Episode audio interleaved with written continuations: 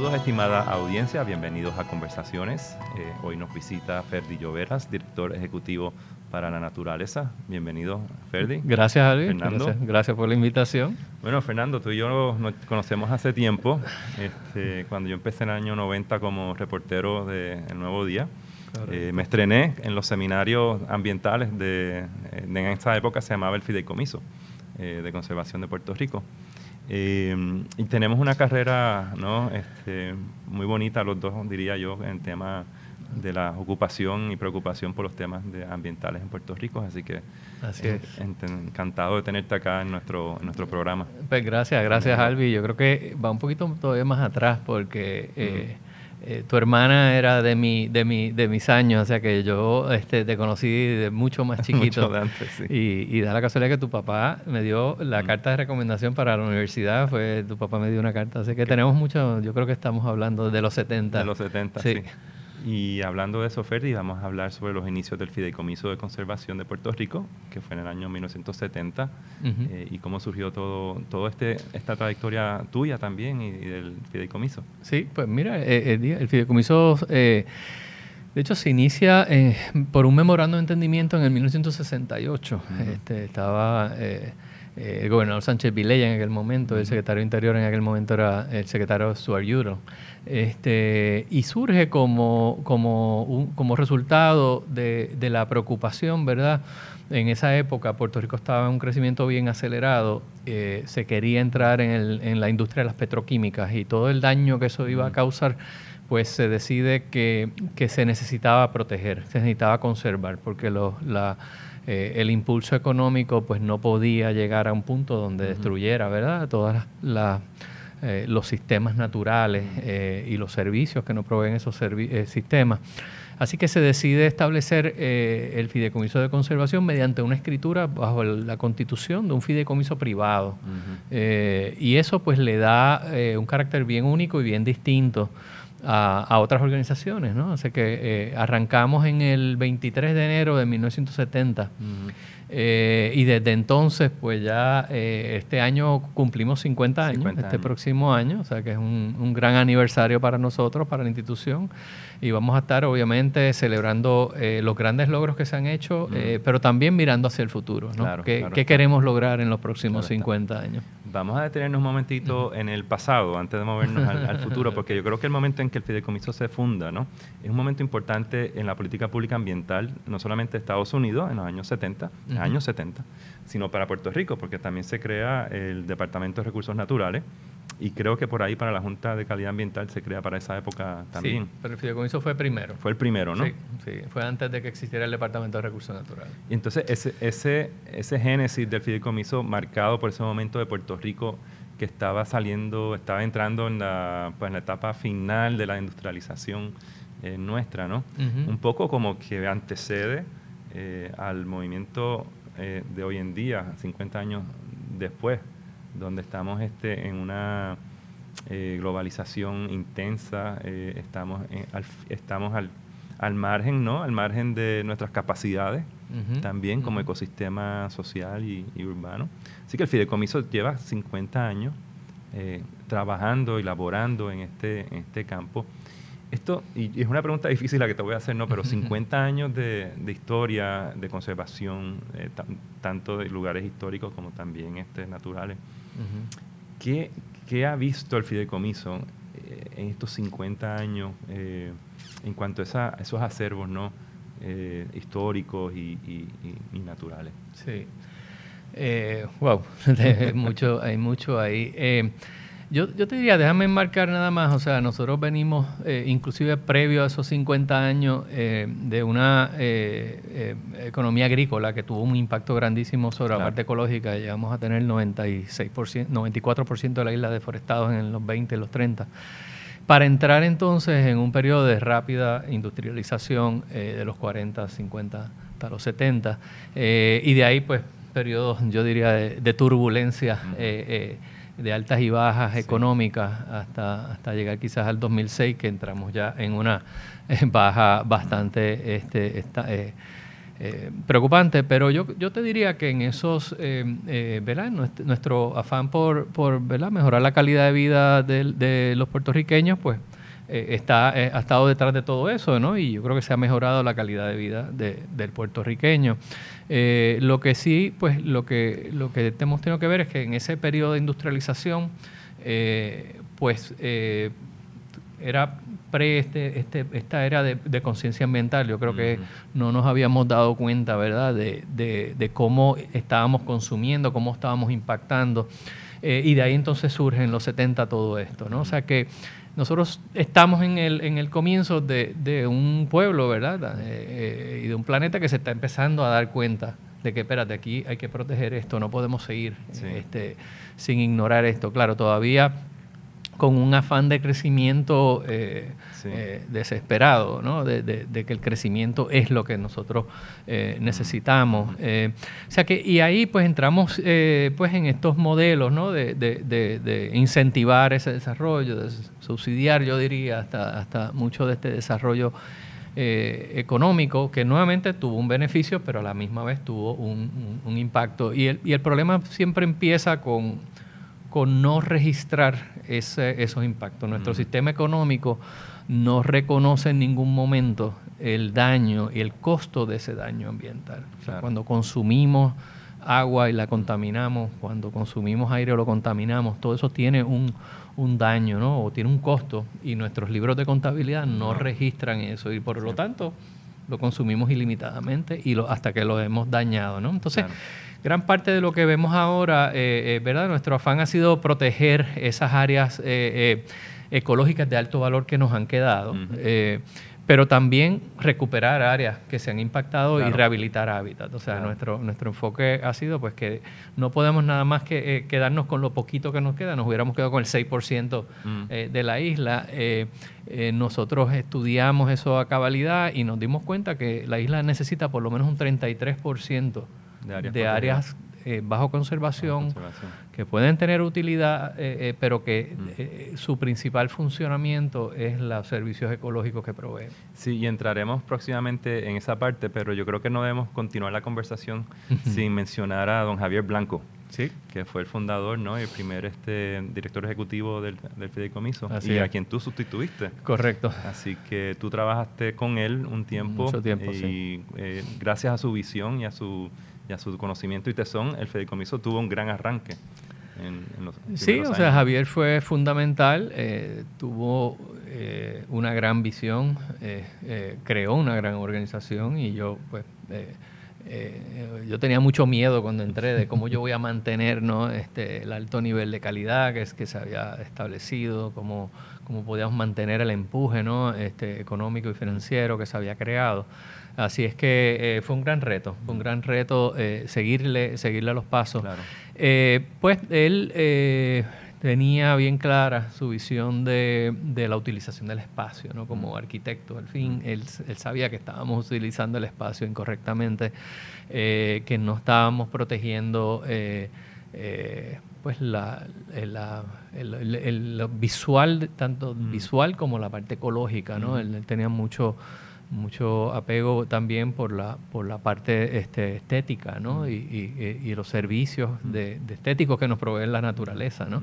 este, y, fue eh, una persona con mucho tesón, eh, no le tuvo miedo a, muchas cosas y se enfrentó a muchos, muchos retos y los logró este, eficazmente y, y, con eso pues logró darle a la organización una gran reputación este, que, se ha podido mantener y, con, éxito eh, y con el esfuerzo de muchos de nuestros equipos de trabajo, pues es nuestro, nuestro reto hacia el futuro. Sí, y tú llevas 20, eh, ¿cuántos años? 20, Cumplo 17 años en enero. 17 años en, el fideicomiso. Sí, sí, sí. Eh, vamos a hablar, para la naturaleza, vamos a hablar un poquito sobre, para la naturaleza y, y quizás explicar la, misión principal eh, de la organización eh, y, recordar también que no es solamente la preservación de espacios naturales, sino también de espacios físicos e históricos, eh, que eso es, un, es un distintivo muy particular de la organización. Sí, la organización tiene una fórmula un poco, yo diría, está bien efectiva, tiene su, magia también, que ha funcionado muy bien, que es, distinta. O sea, tú, uno va en, Estados Unidos, pues tú tienes a los fideicomisos que son de tierra y tienes a los fideicomisos que son de historia, y tienes los, las organizaciones que hacen educación y nosotros pues desde el principio, ¿no? Eh, te diría yo, eso es otro de los grandes aciertos de, Blanco, eh, integró esas tres mm. funcionalidades, ¿no?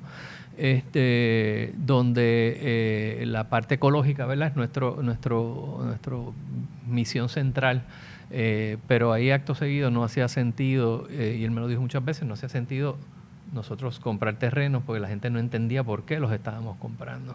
Para las personas en, en, los 70 eso era, teníamos, nosotros lo que comprábamos eran terrenos baldíos, ¿no? Mm. Este, ¿Por qué estamos comprando y dejando eso ahí?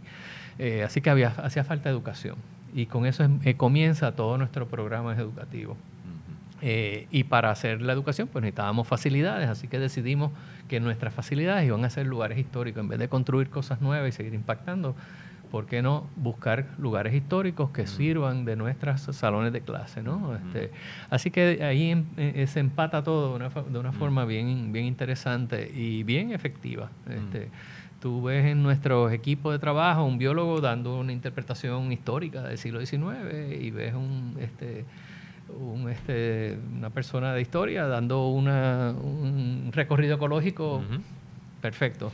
Este, o sea que eh, eh, es, bien interesante cómo las disciplinas eh, que nosotros las segmentamos, cómo en realidad funcionan. Es realmente una visión ecológica ¿no? de, del espacio. ¿no? Y, y Ferdi, antes, vamos a, a, llevar la organización hasta antes de María, del huracán María, y cuéntanos un poco en qué estaba enfocada la organización en ese momento, eh, cuál fue su legado hasta ese momento y luego entonces podemos hablar de qué hizo la organización después de, María. Pues sí, bueno, como sabes, la parte de protección de terrenos la, hemos la seguimos eh, y todavía la seguimos eh, con mucha agresividad. Estamos adquiriendo alrededor de 2.000 cuerdas todos los años, ya tenemos más de 35.000 cuerdas de terreno en nuestro portafolio de áreas protegidas. Y, te, quiero interrumpir ahí porque creo que es importante que la audiencia sepa cómo eh, personas individuales pueden donar terreno a la, para la naturaleza. Sí, estamos recibiendo muchas donaciones este, y, hay unos este, incentivos eh, contributivos para aquellos que, que, interesen hacer estas donaciones. Hay una ley de servidumbre de conservación también que pueden restringir el uso de la propiedad a perpetuidad a cambio de también unos créditos contributivos y hay mucho, hay varios mecanismos disponibles para aquellos individuos privados que se quieran unir a la conservación, ya sea manteniendo la titularidad de su propiedad o haciendo un donativo propiamente. Interesante. Entonces decías que son 35 mil cuerdas que tiene. 35 mil cuerdas este, de terrenos en toda la isla protegida. Eh, 35 mil cuerdas es el tamaño de qué municipio más o menos en Puerto o que es eh, parece el, el, área del Yunque son como 28 mil cuerdas. Ok. O sea que estamos después de recursos naturales somos la segunda organización que, maneja más terreno. Después vendría Fish and Wildlife. Excelente. están este por toda están por todo Puerto Rico. Por todo Puerto Rico. Sí. sí. Eh, así que ese, es nuestro principal, ponemos mucho énfasis ¿verdad? cuando analizamos los terrenos en... Alto valor ecológico también. Alto valor ecológico, biodiversidad, pero mucho énfasis en el agua. En el agua. El agua es nuestro denominador común de todos los sistemas de vida y pues todas las estamos eh, eh, tratando de enfocar en, en, proteger y manejar correctamente nuestras cuencas hidrológicas. Claro. Hay un aspecto importantísimo de, para la naturaleza que tiene que ver con la educación ciudadana y el programa de científico ciudadano científico, sí, sí, Interesantísimo, háblanos un poquito sobre Bueno, pues ahí va con tu otra pregunta, o sea, la evolución nuestra, ¿verdad? Nosotros empezamos en ese proyecto educativo ya en los 70, este y, fue a través de interpretación, lo que se llama interpretación ambiental, o tours o recorridos, ¿no? Este, y, hemos hecho eso por muchos años, pero ya en finales de los del de 2005 en adelante, eh, decidimos que teníamos que incorporar otra, otro, otro elemento más, más este, activo, más hands-on, ¿no? Y, ahí pues vimos el, proyecto Ciudadano Científico y arrancamos como en el 2009 con una, con una subvención del National Science Foundation. Y fue un proyecto tan y tan exitoso, ¿no? Este, donde teníamos, eh, ahora tenemos miles de voluntarios trabajando con científicos, haciendo investigaciones científicas por todas nuestras áreas naturales. Eso es, maravilloso. ¿Y cómo, cómo, una persona se puede involucrar en este proyecto? En nuestra página entras y ahí están todos los eventos de voluntarismo que tenemos, recorridos y todos los eventos de voluntarismo que tenemos. Así que ¿Y programas con escuelas que tengan formal? Bueno, sí, entonces en la parte educativa hemos seguido trabajándolas con escuelas. Tenemos alrededor de 10 eh, viveros escolares que los hemos hecho como para establecer entonces un envolvimiento de los estudiantes con 10 escuelas públicas eh, eh, para que se entusiasmen y, conozcan ¿no? de la de botánica y de, y de y de todo lo que es este, vegetación. Así que eh, también estamos trabajando con el INE. Tenemos ya nueve escuelas que hemos hecho unos mini jardines eh, botánicos. ¿El INE es? Eh, el Instituto de la Nueva Escuela, ah, claro. María García Blanco. Este, así que tenemos, que sobrina de Javier, este, están en nuestro consejo asesor también, así que es parte de, de, un, partner nuestro y, y, pues estamos trabajando con, con muchas de las escuelas Montessori públicas que se, se han trabajado. Estamos trabajando obviamente también con escuelas privadas. Eh, estamos trabajando con currículos, ayudando a, introducir eh, la parte ecológica dentro de currículos. Eh, ecológica puertorriqueña, ¿no? Puertorriqueña. ecológica importada. Exactamente, sí. Y, es, importante porque esta generación de niños y niñas están muy, muy conectados con ¿no? la naturaleza, el ambiente y los movimientos globales de preservación del planeta. Sí. y como sabes, tenemos también campamentos de verano. Todos los veranos tenemos seis a ocho sesiones de 20 niños, 10 niñas, 10 niños en, en, nuestras diferentes regiones, ya sea en la Hacienda Buenavista, en las Cabezas de San Juan, en la Hacienda de la Esperanza en Manatí. O sea que tenemos muchas sesiones de, de, talleres, le llamamos talleres de inmersión, que es una semana completa de niños eh, en nuestras reservas naturales, haciendo actividades ecológicas por todas las reservas. Es importante que nuestra audiencia que nos está escuchando, que sepan también que durante el verano están disponibles estas oportunidades, que las escuelas también están participando. Es un es una apertura total ¿no? hacia pues, la integración de, de la sociedad civil y de, de los ciudadanos en, la preservación y conocimiento también de, de nuestra, sí, nuestro valor ecológico. Y, los egresados de este programa, eh, bueno, hay como de entre 8 o 9 que ya son empleados nuestros. O sea, se, se han impactado tanto que, que se han convertido en parte de la organización. Y obviamente tú está, y la organización está creando un conocimiento, está creando eh, saberes sobre, eh, que son obviamente científicos, hay una rigurosidad científica, pero también hay una cotidianidad este, ciudadana, ¿no? Una, una aproximación no estrictamente científica a, estos conocimientos, sí, más participativa en ese sentido. Participativa, comunitaria, eh, emocional, hay, mucha, hay muchos elementos ahí. Sí, eh, pues nada, después, este, justo después del huracán, nosotros ya estábamos antes del huracán empezando a trabajar con comunidades, nosotros... Eh, habíamos ido hasta, ese momento ¿verdad? trabajando mucho dentro de nuestras áreas naturales y, trabajando mucho de los proyectos nuestros ahí pero ya nos dimos cuenta que teníamos que empezar a, trabajar con comunidades mm. fuera de nuestras áreas y, o, cerca de nuestras áreas, pero no, no trayéndolas necesariamente, sino nosotros saliendo a las comunidades a hacer conservación comunitaria, o sea, mirar las comunidades, ver sus necesidades y ver cómo nosotros, ¿verdad? dentro de nuestra misión y visión, cómo podemos integrar a, integrarnos al desarrollo de esa comunidad. ¿no? Este, así que ya teníamos, teníamos este, unos, unos, unas eh, eh, experiencias bien bonitas con Yucaé, en Yabucoa, con Marueño, en Buenavista, allá en el área de Ponce. este, y, pero obviamente cuando viene el huracán, pues todo cambia, porque este, ya nosotros no, no, tiene ningún sentido abrir las propiedades en los primeros meses, así que decidimos eh, mantenernos cerrados eh, y, utilizar toda nuestra fuerza laboral para, para ayudar a estas comunidades que están cercanas a nuestra reserva. Y bien importante que ese trabajo empezó ¿Cuánto? ¿Unos años antes de Unos cuantos añitos antes ya estábamos empezando, tenemos unos cuantos proyectos ya corriendo bien. Sé que esa huella existía, esa relación existía, fue la que ustedes activaron justo después del huracán. Sí. ¿Y cómo fue esa experiencia? Eh, pues fue increíble, o sea, este, obviamente nosotros pues fuimos allá a abrir, abrirle caminos y sacar árboles de encima de casas y, cosas básicas, pues teníamos motosierras, teníamos el, eh, personas adiestradas, ¿no? Tenemos sobre 200 empleados ahora mismo este, en toda la isla. O sea que pudimos, pudimos ayudar a muchas comunidades. De hecho, em, las enmarcamos en 33 comunidades eh, que seguimos. Entonces ya eh, estamos con un programa eh, continuo de trabajar con esas 33 comunidades. A, tal nivel de que también cuando nos empezaron a entrar fondos privados, porque fondos públicos no, todavía estamos por verlo. este, pero fondos privados, pues decidimos usar esos fondos para ayudar a estas 33 comunidades y decidimos establecerle paneles solares, baterías, eh, captación de agua y filtración de agua en 33 centros comunitarios.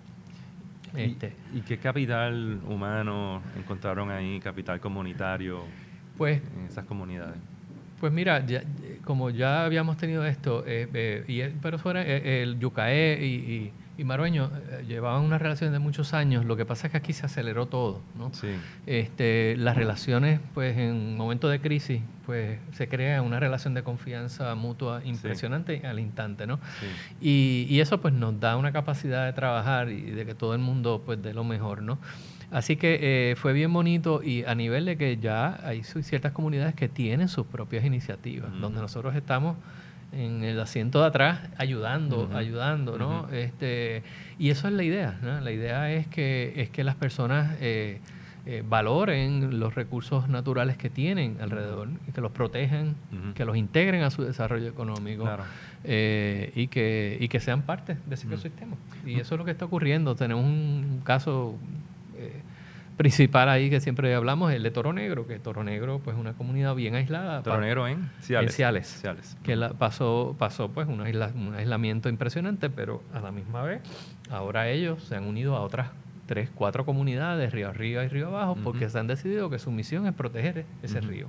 Muy bien. El río Toro Negro. Sí, estas son experiencias este, nuevas, ¿no? O quizás no tan nuevas, quizás esto se, se hacía mucho antes, ¿no? En el siglo XVIII, el siglo XIX, por decirlo así pero que se están rescatando estas vivencias, estas experiencias, nuestros conocimientos muy antiguos que debían haber existido en nuestro colectivo y que ahora los están, los están rescatando. Eh, y esta es una nueva manera de ser y de, y de habitar. Y de, es una nueva forma y hay que mirarlo de esa, de esa forma porque nosotros, como hablamos ahorita cuando hicimos la introducción, estamos todo el tiempo buscando un desarrollo económico en grandes corporaciones, en grandes operaciones eh, que casi siempre son vienen de afuera para que nos traigan capital, para que nos traigan empleo, para que nos traigan el know-how. Eh, y ese ha sido nuestro modelo. Eh, y, no es que haya nada malo, hay, nada malo con eso, pero nos hemos olvidado completamente de crear un modelo, mm. de ayudarnos a nuestras propias economías locales, a nuestras comunidades a levantarse. O sea, nuestras comunidades, o sea, la fuente de riqueza no es solamente una corporación. Aquí hay fuente de riqueza que está en la naturaleza, que está en las comunidades y que, y que no, no tenemos un programa efectivo a nivel de, público. Y yo creo que las ONG han sido, eh, eh, es lo que se han enfocado. Nosotros hemos visto, ¿verdad? Y, estamos trabajando con muchas, muchas este, eh, organizaciones sin fines de lucro que son las que hemos estado trabajando muy bien de cerca con esto. Y es impresionante lo que se logra con bien poquito, porque estas comunidades son saben lo que quieren y, y, y, lo que necesitan es un poco, un poco de apoyo porque han estado olvidadas y han estado sin apoyo eh, por, muchos años. Decenas de años. Y vamos a hablar entonces un poquito sobre eh, el estado de nuestra naturaleza después del huracán, ¿no? por lo menos en, la huella de la organización. ¿Qué, no han, han, notado ustedes estos últimos dos años, que es poco tiempo, pero que, cómo se afectó y cómo se ha ido recuperando? Pues mira, yo no sé si tú te recuerdas, pero ya el segundo mes ya tú veías eh, los árboles en, plena recuperación, ¿no? Este, Yo creo que la naturaleza nos ha dado una lección grande de lo que es resiliencia, este, y nosotros eh, todavía, ¿verdad? Eh, todavía luchando con, con muchos problemas y, con todos los problemas que tuvimos de, reconstrucción, de materiales, de empleomanía, de, sea, la naturaleza tiene su sistema de recuperarse eh, y, yo creo que eso fue una gran lección para todos. Ahora mismo, obviamente, nosotros venimos de unos sistemas ecológicos que estaban altamente impactados, como hablamos, tenían muchas especies eh, exóticas o invasivas, ¿verdad? Que lo que, lo, que, lo que pasa con esas especies es que no están adaptadas a huracanes. Claro. Y pues quizás cayeron muchos más de lo que de lo que debía caer si, si, tuviéramos un ecosistema más, más este, nativo o endémico. Pero en realidad se ha ido recuperando y lo que no se ha ido recuperando es un proceso de sucesión en donde ya ciertas especies que no se han, podido adaptar por, su naturaleza, pues están dándole paso a otras que sí están, están surgiendo. Eh, y, eso es un proceso pues que al final del día pues trae biodiversidad, trae, o sea, es un proceso natural. El problema que tenemos es que está ocurriendo tan frecuentemente que sí, el desastre no es natural, el desastre es humano y social. Exacto. Eh, y sí, pero hablemos de cambio climático eh, y también algunas variaciones que tú hayas visto en las propiedades del fideicomiso en cuanto a precipitación. Bueno, muchos cambios. Estamos, estamos en un momento de cambio. O sea, las costas eh, toda la, morfología de las costas cambiaron drásticamente a nivel de que por primera vez estamos haciendo restauraciones de duna que nosotros nunca habíamos hecho. este, y estamos proponiendo hacer muchas más restauraciones de dunas, recuperando la vegetación que las hemos ido quitando. La vegetación de la costa. De la costa, porque tú sabes que nosotros definimos la playa como algo llano, sin vegetación, Con, con, arena nada más y quizás unas cuantas palmitas y ya. Este, o sea, hemos eliminado muchas dunas, hemos eliminado mucha vegetación costera y pues nos damos cuenta que tienen una función. así que eso, esos son cambios, cambios en todo. Bueno, la inundación, por ejemplo, en la Hacienda de la Esperanza, eh, la marca en los árboles. En Manatí. 13 pies de alto. 13 pies de alto. En el Valle de, la Esperanza en Manatí. El, Río Grande Manatí. Sí. Sí, este, sí que te imaginas mucho, mucha sedimentación nueva, material orgánico nuevo que se crea, pero, pero a la misma vez pues fue un reto sacar, sacar este, de, nuestras estructuras mucho, mucho fango, etcétera. Pero mucho, mucho cambio climático, este que crea unos, eso sí crea unos estrés grandes en, la, en las poblaciones de, de diferentes especies. O sea, las especies que están adaptadas a la, a la costa, pues ahora tienen que ir retrocediendo. Y si lo que tienen atrás son carreteras y casas, pues van a morir. Este, y vamos a perder esas especies. Así que como nosotros le creamos corredores para que esas especies puedan migrar hacia arriba y todas las especies vayan buscando sus nuevos eh, espacio climático donde puedan funcionar, ¿no? Claro. Este, no, hay planes para eso en Puerto Rico. O sea, no tenemos. Nosotros hemos cercado las costas con construcción, o sea, que mm. tenemos ahí como unos problemas grandes de, de Y ahí viene la importancia de la educación ciudadana y la participación ciudadana para entender estos procesos y proveer soluciones urbanas en lo posible, ¿no? Sí. Sí, y que las urbanizaciones, los hoteles, todo esto que tenemos en la costa entiendan y puedan permitir estos corredores que existan. Sí. Y Ferdi, eh, hablemos de una, herramienta digital que ustedes recientemente introdujeron con respecto a los a los mapas de terreno de uso de la Junta de Planificación. Cuéntanos. Sí, bueno, eso tiene toda, toda una historia de, un cambio en el, en el, sistema de planificación que empieza con la aprobación del reglamento conjunto en junio de este año. Eh, y luego eh, la presentación de unos mapas ¿verdad? de calificación. Que son mapas. Son, es una zonificación. Una zonificación. Es, es lo, el mapa que te dice qué, qué uso está permitido para cada espacio que por primera vez pues tenemos uno, tenemos el primer plan de uso de terreno en el 2013 2014, este, que es la, eh, la constitución, poco así de por decirlo, de, del, del, cómo se debe usar nuestro terreno. Este, así que es un, fue un gran paso de avance. Eh, hubo varias interacciones y finalmente se logró, entiendo yo, como en el 2013 2014. Así que eh, este, este mapa de calificación se supone que obedezca ese plan de uso terreno, pero no lo hace de esa forma. Eh, se cambian las calificaciones eh, de una forma eh, que nuestro análisis, por ejemplo, hay de las 2.2 millones de cuerdas que tiene Puerto Rico, se está cambiando el uso unilateralmente, básicamente, en 1.38 millones de cuerdas, casi el 60% de la, de la, del, del terreno está cambiado por este reglamento y por este mapa. Este, y la participación ha sido mínima, porque las vistas públicas se trataron, no sé, se hicieron en julio, pero obviamente en julio eh, no había nada, nadie que pudiese participar en nada. Así que eh, eh, bien por poca participación y además pues no tiene, presentan todo este plan sin historial de por qué, qué era lo que estaban, sin metodología de cómo hicieron esas conversiones, porque unas, unas conversiones de unas calificaciones viejas a unas nuevas.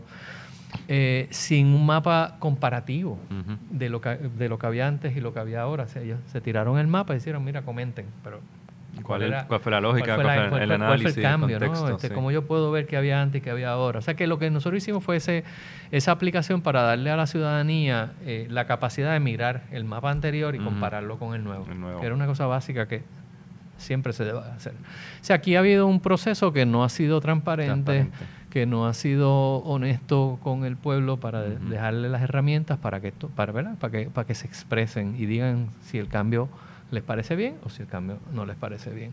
Este, y lo que hicimos fue nosotros es, darle herramientas al pueblo para que pudiese tomar esa decisión. Ahora, ¿hubo un nombramiento de un comité multisectorial por la fortaleza? sí, la gobernadora ante la controversia que hay, porque hay mucho, mucha oposición eh, de muchas eh, organizaciones, eh, son veintipico de organizaciones, firmamos una carta oponiéndonos a que se apruebe este plan y muchos individuos privados, pues la gobernadora este, nombra un comité multisectorial para, para que le den su opinión ¿no? de, la, de lo que está ocurriendo. La primera reunión fue ayer, se empezaron a tocar los temas básicos ¿no? de, de, reglamento conjunto y de y, de, y del mapa de calificación, o sea que estamos todavía en sus inicios, pero lo interesante es que hasta la misma asociación de constructores entiende que el proceso está mal y entiende que y se opone a los cambios establecidos. O sea que hay una, una uniformidad por lo menos en, en, en, todo, este, o en casi todos los miembros de que, de que ese proceso no se hizo correctamente. Bien.